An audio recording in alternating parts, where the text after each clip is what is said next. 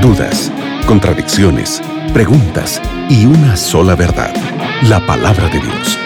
En la mira de la verdad, junto al profesor Leandro Cuadros. Hola gente, ¿cómo andan? Estamos comenzando un nuevo programa en La Mira de la Verdad. Mi nombre es Nelson que estoy junto al profe Leandro Cuadros y estamos aquí listos para recibir tus preguntas. ¿Ya enviaste la tuya? Si no, ahora es el momento mientras el profe responde esta pregunta. ¿Cómo estás, Leandro? Qué bueno, Nelson, que estamos juntos para estudiarmos la Biblia con nuestros amigos de la radio Nuevo Tiempo. Qué bien. Isabela desde Perú. Hay mucha gente que nos escucha de Perú, ¿eh? Gracias amigos de Perú por la sintonía.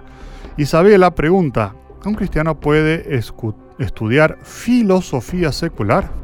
¿Un cristiano puede estudiar filosofía secular? La respuesta es depende. Si la filosofía secular es buena, porque obviamente eh, não são apenas coisas religiosas que são buenas, há outras coisas que não são religiosas, pero são seculares, que são buenas em si mesmas. Se você estudiares filosofia secular, tienes de equilibrar estudando filosofia cristiana. Por quê?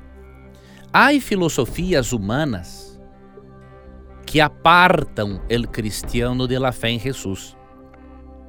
E Pablo advertiu acerca de isso em Colossenses 2, 8 e 9.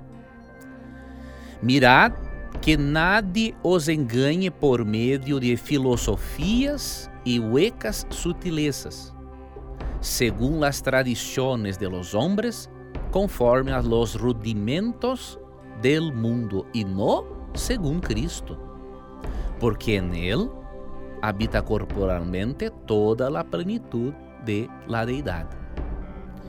Entonces Pablo advirtió contra um sistema filosófico que não apresentava Jesus como plenamente Deus. Então, quando estudiares um autor de filosofia, evalues primeiramente seus pressupostos.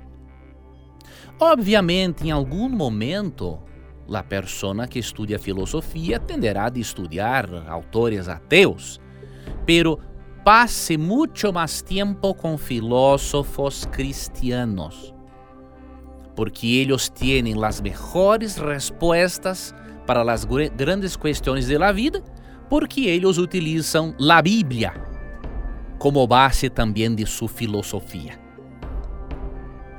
Recomendo que leas algum livro de introdução à la filosofia cristiana.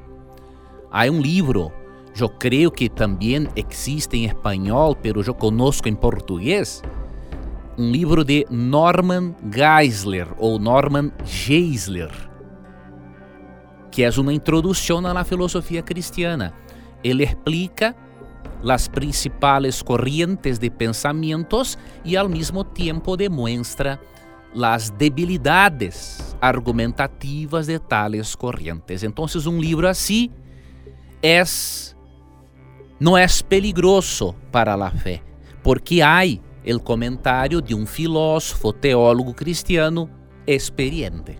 Gracias Isabela, gracias a la sintonía de este lindo país Perú.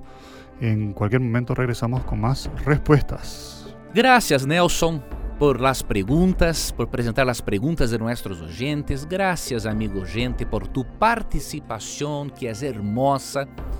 Y nunca te olvides que sempre que tengas coragem de perguntar, a Bíblia terá coragem de responderte. Um abraço e hasta luego. Acabas de escuchar En la mira de la verdad, junto al profesor Leandro Cuadros.